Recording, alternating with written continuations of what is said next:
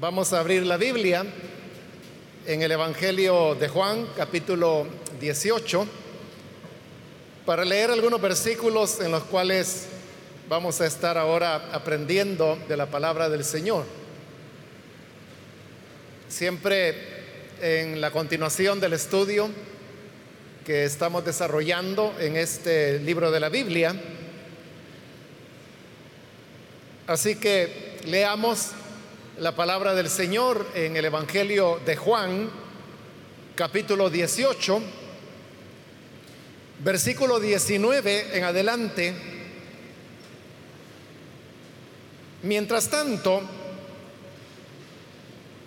el sumo sacerdote interrogaba a Jesús acerca de sus discípulos y de sus enseñanzas. Yo he hablado abiertamente al mundo, respondió Jesús. Siempre he enseñado en las sinagogas o en el templo donde se congregan todos los judíos. En secreto no he dicho nada. ¿Por qué me interrogas a mí? Interroga a los que han oído, a los que me han oído hablar. Ellos deben saber lo que dije.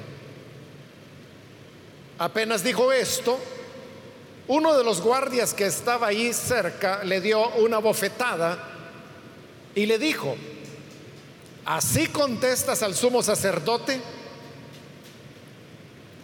Si he dicho algo malo, replicó Jesús, demuéstramelo. Pero si lo que dije es correcto, ¿por qué me pegas? Entonces Anás lo envió todavía atado a Caifás, el sumo sacerdote. Hasta ahí dejamos la lectura. Hermanos, pueden tomar sus asientos, por favor.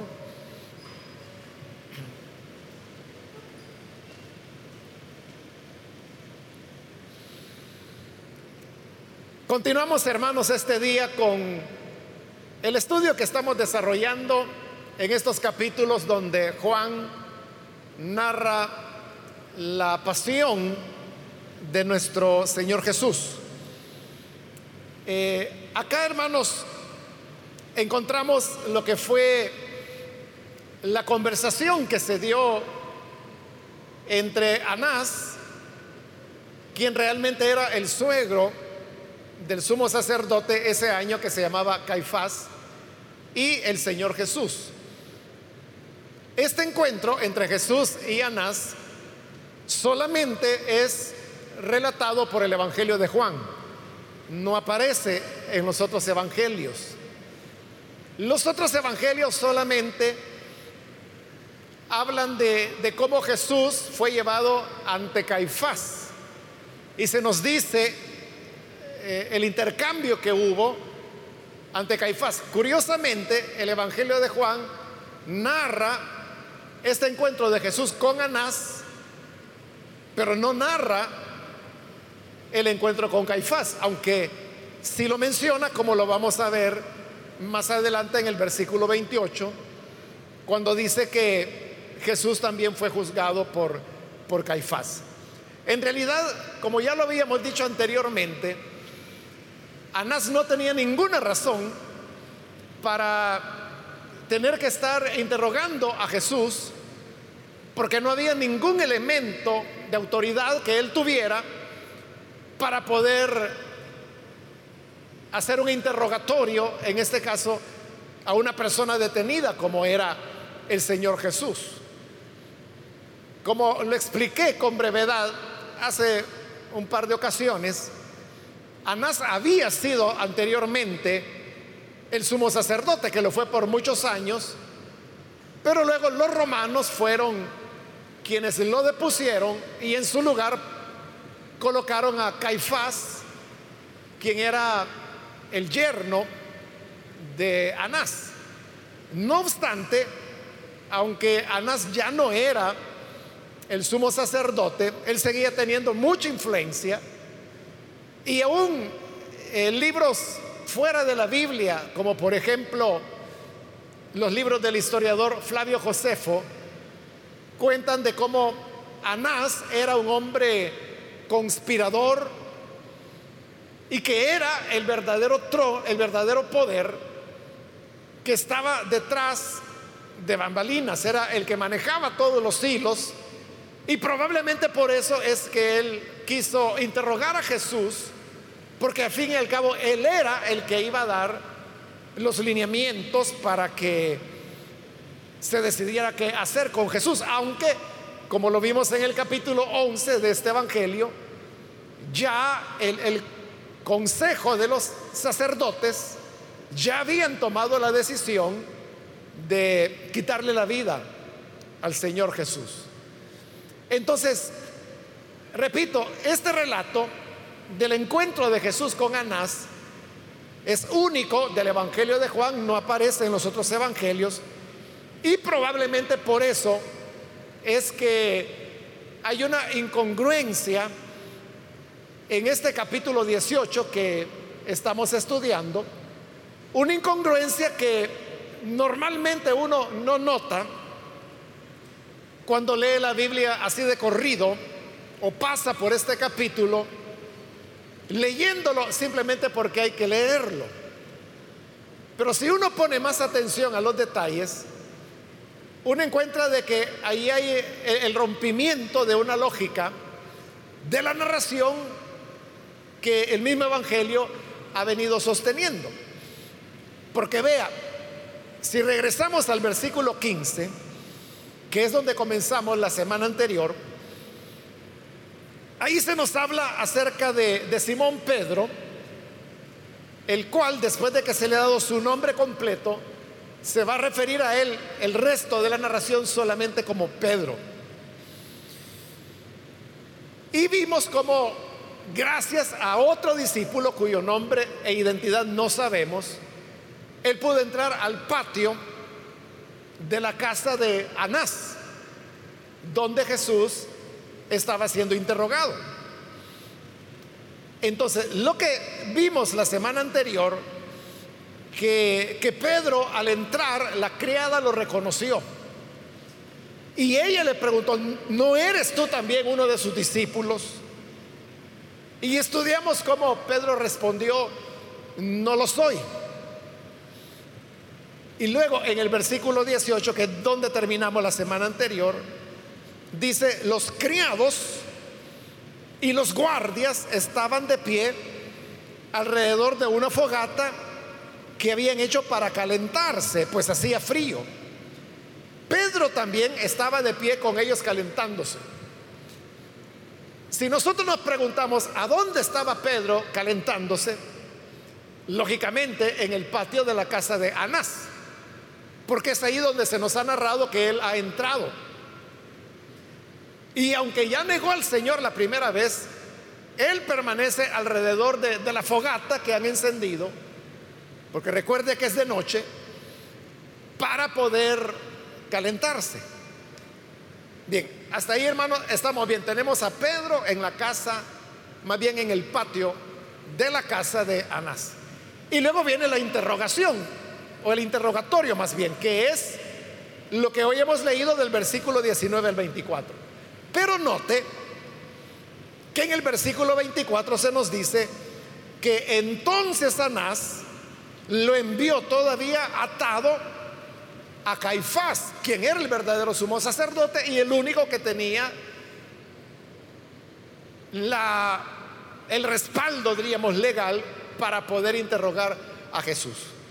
Entonces, lo que tenemos en el versículo 24 es que Anás está enviando, remitiendo a Jesús a casa de Caifás. Y uno supondría que junto con los guardias y soldados que llevaban a Jesús, también iba el otro discípulo cuya identidad no conocemos porque vimos en los versículos anteriores cómo este discípulo entró junto con el grupo que llevaba a Jesús y después tuvo que regresar para entrar a Pedro. Entonces, es obvio que si Jesús está siendo enviado a casa de Caifás, no iba a ir solo, sino que tenían que llevarlo los guardias y los soldados, es decir, el mismo grupo que lo había capturado. Lógicamente, el otro discípulo, aunque no era parte del grupo, pero iba con ellos. Por eso es que se recuerda que hablamos de varias hipótesis de quién podía ser este discípulo y ninguno de los conocidos cuadraba, ¿verdad? Pero es por eso, porque él puede caminar junto con los guardias y con los soldados y, sin tener problemas, siendo discípulo de Jesús. Y como Pedro va detrás del discípulo, entonces uno pensaría que también Pedro se fue con el grupo a casa de Caifás, donde Jesús había sido enviado. Por eso es que más adelante en el versículo 28 la narración continúa. Luego los judíos llevaron a Jesús de la casa de Caifás al palacio del gobernador romano. Bueno, ahí es ya el otro traslado, cuando Jesús sale de la casa de Caifás y lo llevan donde Pilato. Pero quedémonos en eso de que Anás los ha enviado a casa de Caifás. Ahí se fueron los soldados, ahí se fueron los guardias, ahí se fue el otro discípulo. lo lógico es que Pedro también se hubiera ido ahí, porque ¿qué se iba a quedar haciendo? Es más, la gente que estaba alrededor de él calentándose en la fogata era la gente que había capturado al Señor. La gente que ahora está llevando a Jesús a casa de Caifás. Pero aquí viene la incongruencia. Y es que en el versículo 25, después, fíjese, porque es en el versículo 24 donde dice que Anás lo envía a casa de Caifás. Y luego en el 25, mientras tanto, Simón Pedro seguía de pie calentándose.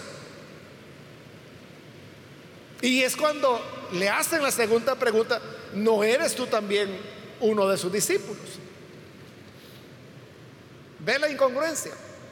Si todos ya se fueron para llevar a Jesús a casa de Caifás, van camino a casa de Caifás. ¿Qué hace Pedro parado todavía en la casa del patio de Anás? Si como le digo, si los mismos que se estaban calentando con él son los que llevaban al Señor, eran los soldados, eran los guardias. Entonces, ¿cómo se iba a quedar Pedro solo ahí?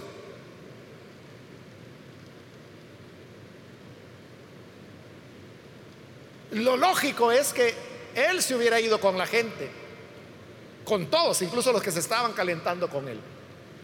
Entonces, ¿cómo se explica esto? De que aunque ya Jesús fue enviado a casa de Caifás, toda la gente se ha ido. Pedro sigue todavía en el patio de pie, dice ahí, y todavía calentándose. Hay varias explicaciones, algunas más ocurrentes que otras, ¿verdad? De cómo eso pudo ocurrir. Una de, las más o de las menos ocurrentes es que algunos piensan que Anás y Caifás vivían en la misma casa. Y que cuando Caifás envía a Jesús, perdón, cuando Anás envía a Jesús a casa de Caifás, simplemente estaban pasando de una casa que quizás estaba separada por el patio a la otra casa y por lo tanto la multitud no tenía que moverse. Esa es una explicación, una explicación que se ha dado por siglos, pero tiene un problema. Y el problema es que la arqueología ha demostrado ya contundentemente que la casa de Anás estaba ubicada en un lugar diferente a la de Caifás. Eran posiciones, sitios diferentes de la ciudad de Jerusalén. No podía ser la misma. Bueno, ahí le dije que le doy la, menos ocurrente. Hay otras más imaginativas. Pero, en realidad, hermanos, lo que aquí ha ocurrido es que la narración de las negaciones de Pedro, que son tres, es una sola, como en, los otros evangelios.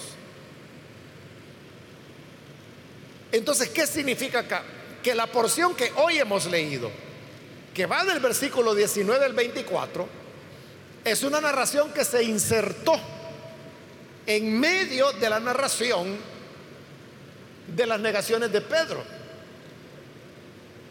Al entender que este es un segmento que fue insertado ahí posteriormente, entonces ya todo cobra sentido, porque entonces, si en el versículo 18 se dejó a Pedro de pie con el grupo de gente calentándose, es lógico que en el 25 continúe de pie calentándose, porque es la continuación de la narración. Y es lógico también que continúe la narración de las tres negaciones, de las cuales una pasó ya y faltan dos. En el sentido de la continuidad del relato, es claro que fue roto, separado para poder insertar ahí el relato del interrogatorio por parte de Anás, que como le digo es único de Juan, no está en los otros evangelios. Pero hay otro elemento más. Solamente recuerde la enseñanza de la semana pasada. Cuando yo me enfocaba en el tema de que Pedro dijo, no soy, porque la criada le preguntó, ¿eres tú también discípulo? No soy. Y ese no soy, le decía, es la contrapartida de lo que Jesús había dicho frente a los que le iban a capturar cuando él les dijo, ¿a quién buscan? A Jesús de Nazaret, yo soy. Se recuerda la semana pasada que mientras que Jesús dijo, yo soy, Pedro dijo, no soy. Jesús dijo, yo soy para proteger a los discípulos. Pedro dijo, no soy para protegerse él y dejar a Jesús a la buena de Dios. Pero recuerde que esto ya es un sentido teológico del Evangelio de Juan. Y recuerda que fueron dos veces que Jesús dijo, yo soy. Por eso es que en las dos primeras veces el Evangelio narra que Pedro dijo, no soy. Y la tercera vez ya no lo dice, pero sí menciona que lo negó por tercera vez. Entonces lo que Juan está construyendo es un contraste teológico que Jesús dice dos veces, yo soy, yo soy. Y Pedro dos veces dice, no soy, no soy. Ahí está la correspondencia. Entonces, no solo es una unidad de relato, es una unidad teológica también, que también es rota por la inclusión de este relato que tenemos acá. eso explica por qué se tiene esa aparente contradicción o incoherencia. Pero es porque el relato original se partió en dos para poder colocar en medio este interrogatorio de Anás. Bien, habiendo aclarado eso, hermanos, veamos ahora lo que ocurre adentro de la casa de Anás. Dice que el sumo sacerdote interrogaba a Jesús, pero recuerde que Anás no era el sumo sacerdote, era Caifás. Lo cual también sería otra incongruencia, ¿verdad? Porque este mismo capítulo acaba de decir que el sumo sacerdote era Caifás.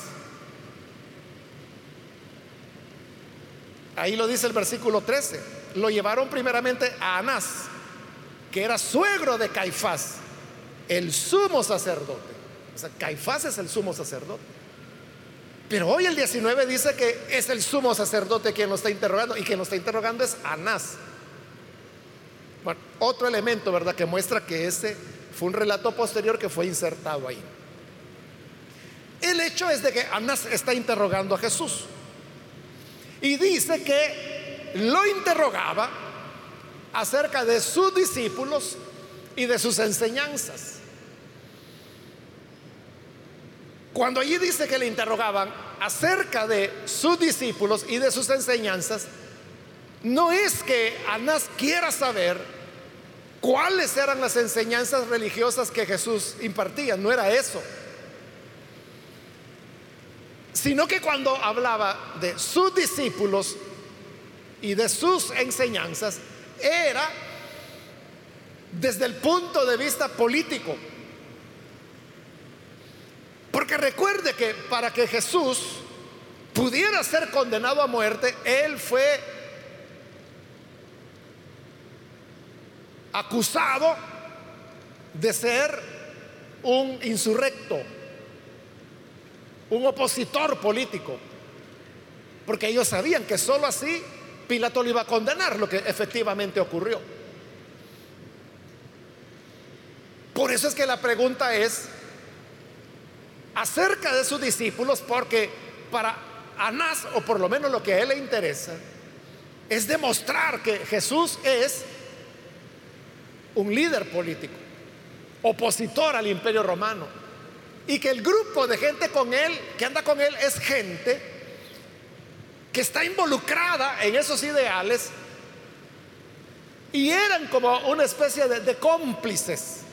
Y cuando le preguntan de las enseñanzas, no eran enseñanzas de tipo religioso, sino que enseñanzas en el sentido de cuáles eran los lineamientos, cuáles son los planes que tienen para la revolución.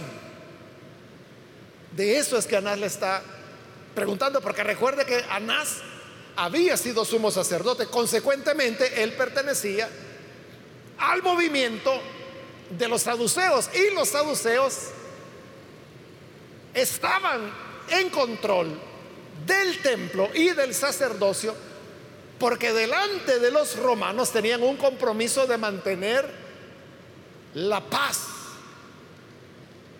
en Israel, principalmente en Jerusalén. Y por eso es que él está investigando esto, porque es su responsabilidad delante de los romanos hacer esto. Entonces viene Jesús y le va a responder. Obviamente él no tenía un movimiento revolucionario, no en el sentido como ellos lo están entendiendo, o como Anás quiere entenderlo. Y por eso le dice, versículo 20, yo he hablado abiertamente al mundo. Siempre he enseñado en las sinagogas o en el templo donde se congregan todos los judíos. En secreto no he dicho nada. ¿Por qué me interrogas a mí? Interroga a los que me han oído hablar. Ellos deben saber lo que dije. la respuesta del Señor es esta, mira, yo no tengo discípulos secretos. Yo no tengo pláticas secretas con ellos. Porque yo lo que hablo es lo que he hablado abiertamente en las sinagogas, en el templo. A pesar de que el Evangelio de Juan solo narra una visita de Jesús a una sinagoga, una sola vez.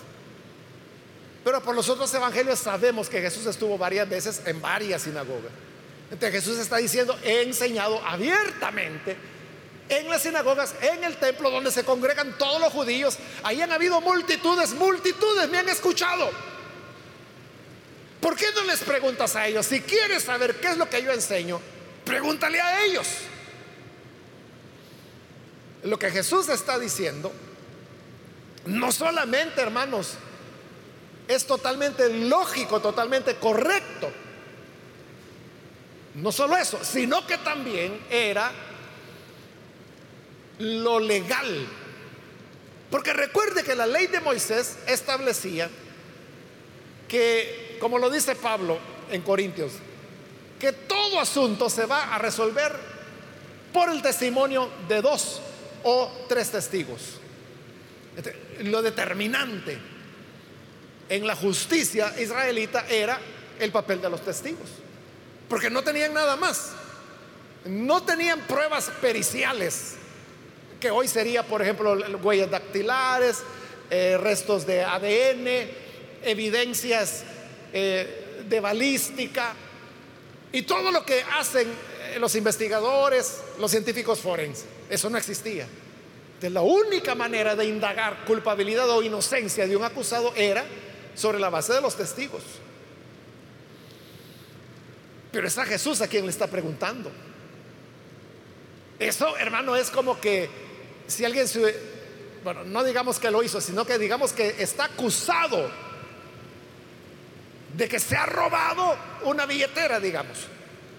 imagine a alguien que es acusado de que se robó una billetera. No se sabe si es cierto o no es cierto, solo lo acusan. Lo capturan y lo llevan delante del juez. Y viene el juez Y el juez le pregunta al acusado, mire señor, usted se robó la cartera. ¿Qué cree que va a responder? Por eso es que no van a construir un caso sobre lo que diga el acusado. Y es al acusado a quien Jesús le está preguntando acerca de sus compinches, por decirlo de otra manera, porque así lo está viendo él, y de sus planes para la toma del poder o para el levantamiento popular por lo menos. Y quiere que le diga. Eso es totalmente ajeno a lo que la ley establecía, que tenían que haber testigos. Y eso es lo que Jesús le está diciendo. Mira, es que si tú quieres saber qué es lo que yo enseño, eso está re fácil.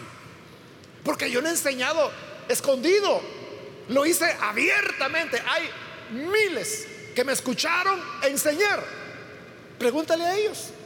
Y ellos te van a decir qué fue lo que yo enseñé. Como le digo, eso no solo es lógico, sino que era lo correcto. Entonces Jesús lo que está haciendo es indicándole cuál es el procedimiento legal que se debe seguir en un interrogatorio. Aunque hemos dicho de que Anás no tenía ninguna facultad para estar haciendo ese interrogatorio. Pero había otro elemento más, hermanos. Y es de que supongamos que Jesús de veras era un activista y que siempre decía la verdad. Al preguntarle, él tenía que decir la verdad.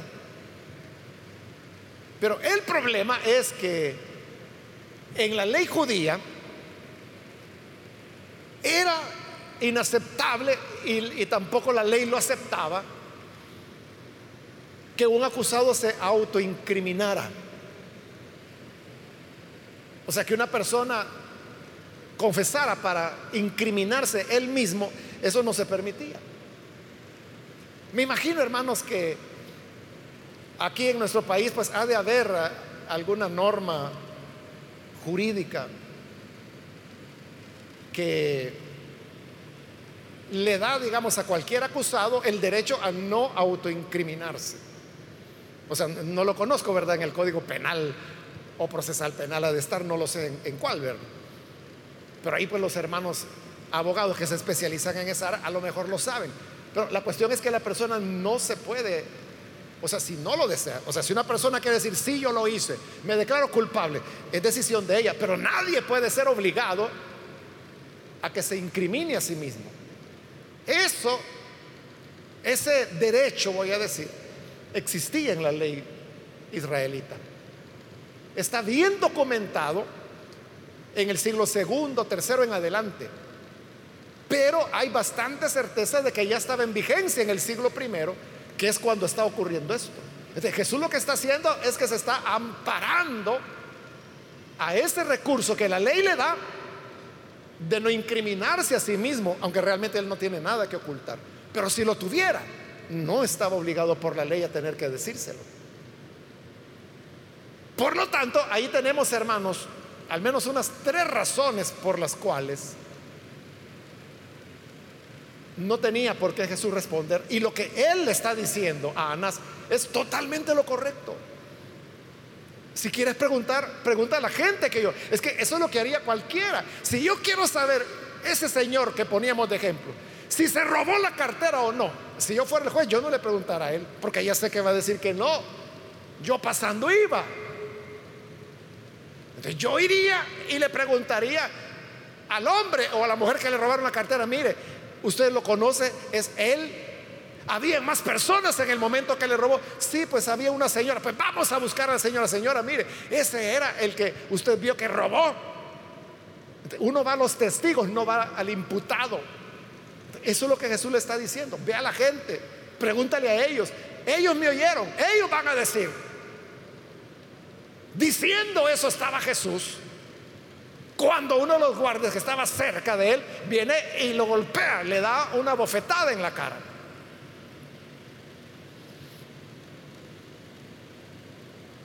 Versículo 22, apenas dijo esto, uno de los guardias que estaban ahí cerca le dio una bofetada y le dijo, así contestas al sumo sacerdote, porque le pareció que la respuesta de Jesús era insolente. Y al golpearlo, el guardia lo está haciendo basado en Éxodo capítulo 22, eh, donde dice que no injuriarás a un líder de tu pueblo. eso lo tenían muy en cuenta los sumos sacerdotes porque les favorecía a ellos y se lo habían instruido muy bien a los guardias. Por eso es que esta situación aparece dos veces en la Biblia. La primera es acá con Jesús y la segunda será con Pablo. Que Pablo está delante del sumo sacerdote otra vez siendo juzgado. Y entonces Pablo dice, yo con toda limpia conciencia he andado en mi vida. Y dice el sacerdote, péguenle. Y plau, le, dan también la bofetada a Pablo. Entonces Pablo se enoja y le dice al sumo sacerdote, pared blanqueada, el Señor te va a golpear a ti. Y ahí están los guardias. Ah, con que estás ofendiendo al sumo sacerdote. Y entonces Pablo tiene que disculparse y decir, no sabía que era el sumo sacerdote. Y ahí es cuando decide mejor poner en contra fariseos y saduceos para librarse él. Por eso le digo, los guardias estaban bien entrenados en proteger al sumo sacerdote. Jesús acaba de ser abofeteado en la cara por un guardia. Y usted sabe que Jesús dio una enseñanza allá en el Sermón del Monte. Él dijo, al que te golpee en una mejilla, vuélvele la otra. Y eso es lo que ha ocurrido acá. Le han golpeado en una mejilla. Cuando nosotros leemos el Sermón del Monte y leemos que Jesús dice, al que te golpee en una mejilla, ponle la otra, hay gente que dice, pues que el Señor me perdone, pero yo no la voy a poner. O le parece ridículo y dice, no, yo peor le voy a dar a ese, más duro le voy a dar. esos son los razonamientos humanos. Porque la idea que hay es de que eso de poner la otra mejilla, la gente lo ve o como debilidad o como cobardía. En nuestro contexto latinoamericano, un hombre que le peguen y que no hace nada por defenderse es considerado gallina, homosexual.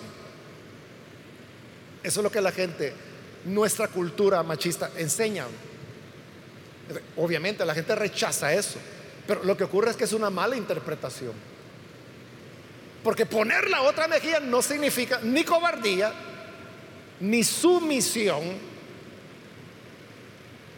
No significa ser sumiso al que está golpeando, no significa ser dejado, sino que lo que significa es que no debemos devolver golpe por golpe. Y Jesús no devolvió un golpe, no lo hizo, pero sí habló. Y lo que él habló lo tenemos ahí en el versículo 23. Le dice al guardia, si he dicho algo malo, demuéstramelo.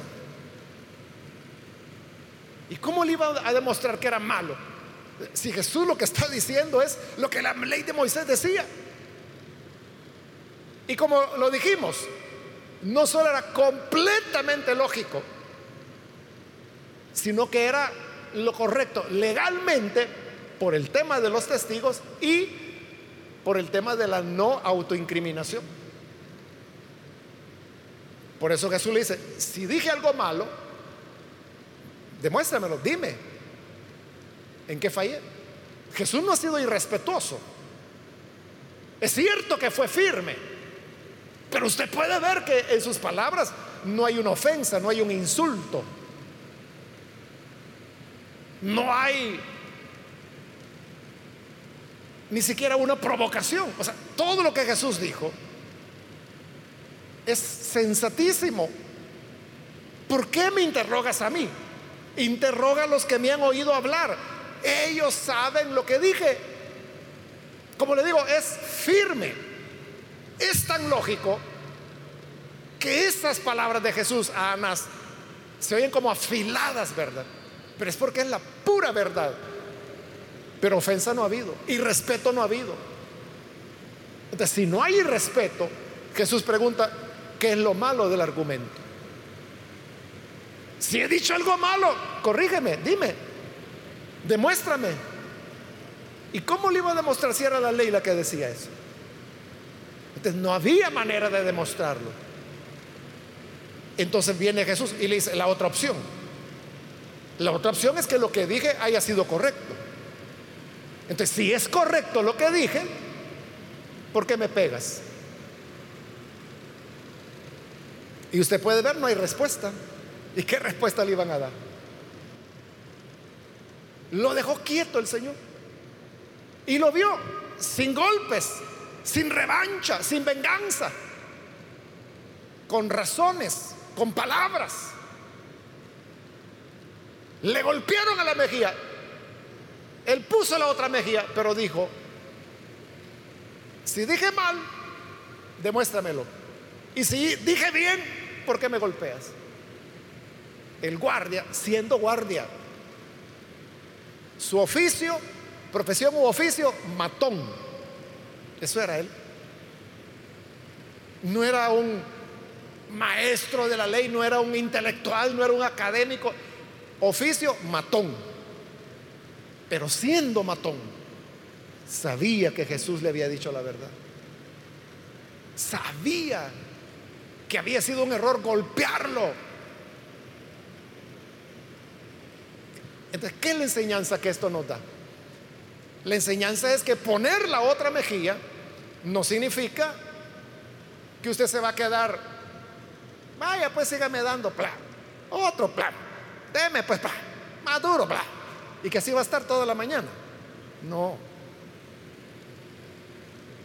Porque la gente entiende mal, la gente cree que el cristiano es el que nunca tiene que decir nada. Que el creyente, si ve algo malo, no tiene que decir nada. Que si alguien está haciendo algo incorrecto, no tiene que decir nada. O sea, eso es lo que nos han dicho. Pero Jesús no fue así. Él vio que la acción del guardia era mala. Habló y con firmeza le dijo, si dije algo Pablo, demuéstramelo, enséñamelo, vaya maestro, dígame, ¿en qué fallé? Y si lo que dije estuvo bien, ¿qué era la ley de Moisés? ¿Por qué me pegas? Jesús no fue agresivo, no fue malcriado, mucho menos violento, no devolvió el golpe, pero sí tiene razones consistentes que dejaron quieto al matón.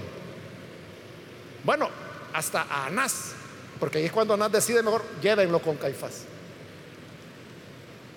Porque no hay manera de poder vencer a Jesús. Entonces, no significa que como creyentes uno tiene que estar solo aguantando y aguantando. Sigue, hermanito, vaya a que le den otra cachetada. Yo voy a orar por usted, vaya. Y ya va a que le metieron, ya le dieron otra buena. Ya vi que hasta rojo viene, pero siga adelante, vaya que le den otra. Yo voy a estar orando para que el Señor le dé fortaleza. Tengamos paciencia, hermano. Aguantemos. Vaya que le metan otra cachetada. Mire, ya no vamos a ir al cielo, allá nos vamos a gozar, allá va a descansar de todas las cachetadas, para mientras vaya que le metan otra. La gente así entiende el cristianismo. Pero el cristianismo es lo, esto es lo que Jesús hizo. Le golpearon en la mejilla, no devolvió el golpe, conforme a su enseñanza. Y si le iban a dar de nuevo, él estaba dispuesto a que le dieran. Pero sí tenía una razón que expresar tenía argumentos justos, correctos, para manifestar lo que para él estaba mal. Así es, hermano. Ser creyente no significa ser dejado, sino que significa que debemos tener la valentía de poder expresar lo que va en contra de la justicia. Y por eso lo pueden cachetear a uno, claro que sí. Lo pueden atropellar, lo pueden golpear, lo pueden meter preso, lo pueden matar. Pero la clave está en tener esa valentía de mantenerse firme ante lo que es correcto. Amén, hermanos. Cerremos nuestros ojos entonces. Y antes de orar, yo quiero invitar a las personas que todavía no han recibido al Señor Jesús como Salvador. Pero si usted ha escuchado la palabra de Dios, yo quiero invitarle para que el día de hoy usted pueda venir y recibir al Señor Jesús como su Salvador. Si hay algún amigo o amiga que hoy necesita entregarse al Señor, yo le invito para que ahí en el lugar donde está se ponga en pie en señal que usted desea recibir a Jesús y con gusto nosotros oraremos por usted. ¿Alguna persona póngase en pie en este momento? Le animo a que lo haga pronto, ya que debo terminar. Pero si hay alguien que necesita recibir a Jesús, póngase en pie. Él es el que le dará la sabiduría. Él es quien le dará el dominio propio